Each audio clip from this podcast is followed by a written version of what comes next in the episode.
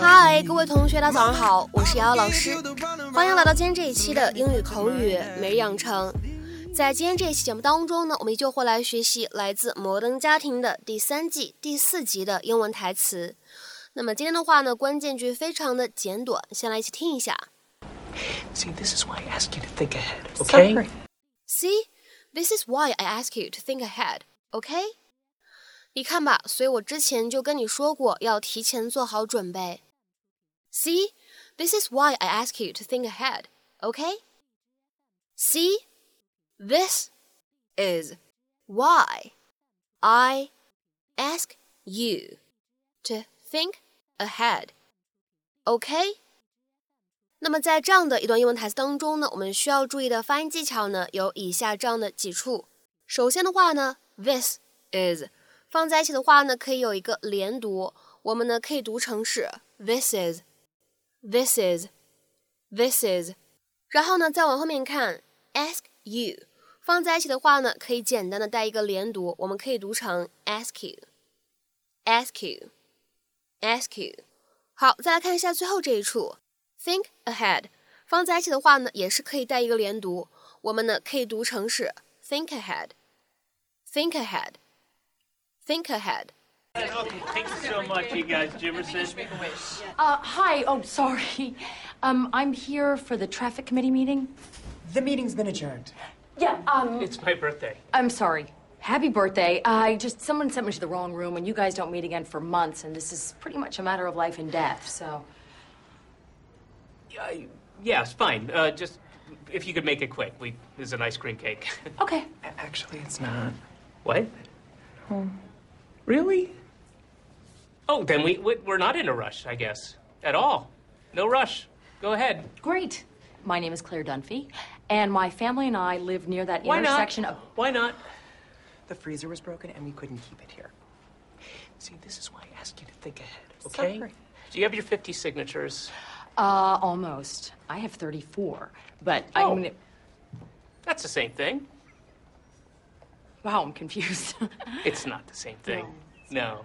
34 is not the same thing as 50, just like a cake is not the same thing as an ice cream cake. Right, I get that, sir. I'm trying to save lives here, Mom. and I can get you the rest Mom, of those Mom, signatures. Mom. Oh my God, what are you doing here, girls? We, we went door to door and we got you 20 more signatures. So sweet of you. Well, you were freaking out at us. Okay, so- you know, let's not ruin it. All right, 54 signatures. So, what do you say? Let's start saving lives one intersection at a time. Okay, thank you very much. We will uh, take these under advisement. Just leave them here, and thank you. We've Wait a minute. I know what that means. Oh, here we go. That's Washington speak for get lost. Well, um, wow, Phil, what are you doing here? I'm your husband. I'm blindsiding you. Your Honor, permission to approach. Not a judge. I'll allow it. I'll get straight to the point because this is important and that appears to be an ice cream cake. Well, it's not. okay. I present to you stop in the name of life. Kick it. 那么在今天节目当中呢，我们来学习这样一个短语，叫做 think ahead。那么这样一个短语什么样的意思呢？它表示预计要发生的事情，提前做好准备，有点像是汉语当中的未雨绸缪啊这样一个意思。 下面的话呢，我们来对应看一下两条不同的英文解释。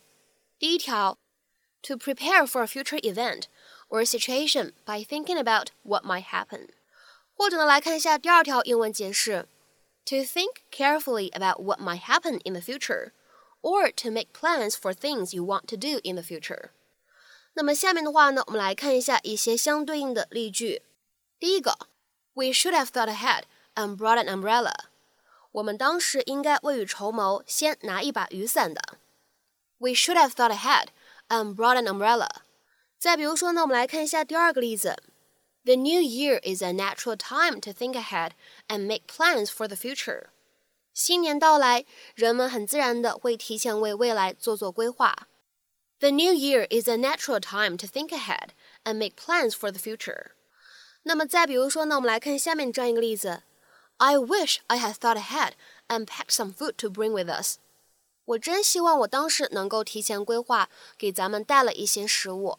那么这句话使用虚拟语气表示什么样的意思呢？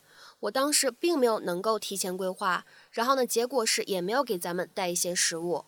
I wish I had thought ahead and packed some food to bring with us。那么再比如说呢，我们来看下面这样一个例子：I thought ahead and brought a snack in case I got hungry。 我害怕自己会饿，所以提前准备了一些零食。I thought ahead and brought a snack in case I got hungry。而且呢，我们说这样的一个动词短语 think ahead，它的话呢后面还经常会跟上 to something，所以的话呢得到的一个短语就是 think ahead to something，表示提前规划、计划好某个时间会发生的事情。think ahead to something。比如说下面呢，我们来看一下这样一个例子 ：I began to think ahead to next year when the same thing might happen。我开始提前规划明年了，因为明年还有可能会发生一样的事情。I began to think ahead to next year when the same thing might happen。好，那么在今天节目的末尾呢，请各位同学呢尝试翻译下面这样一个句子，并留言在文章的留言区。You must learn to think ahead if you want to get ahead. You must learn to think ahead if you want to get ahead. 那么这段话应该如何去理解和翻译呢？期待各位同学的踊跃发言。我们今天这期节目呢，就先分享到这里，See you。Nobody's getting younger, so I smoke. Cause she loves it all my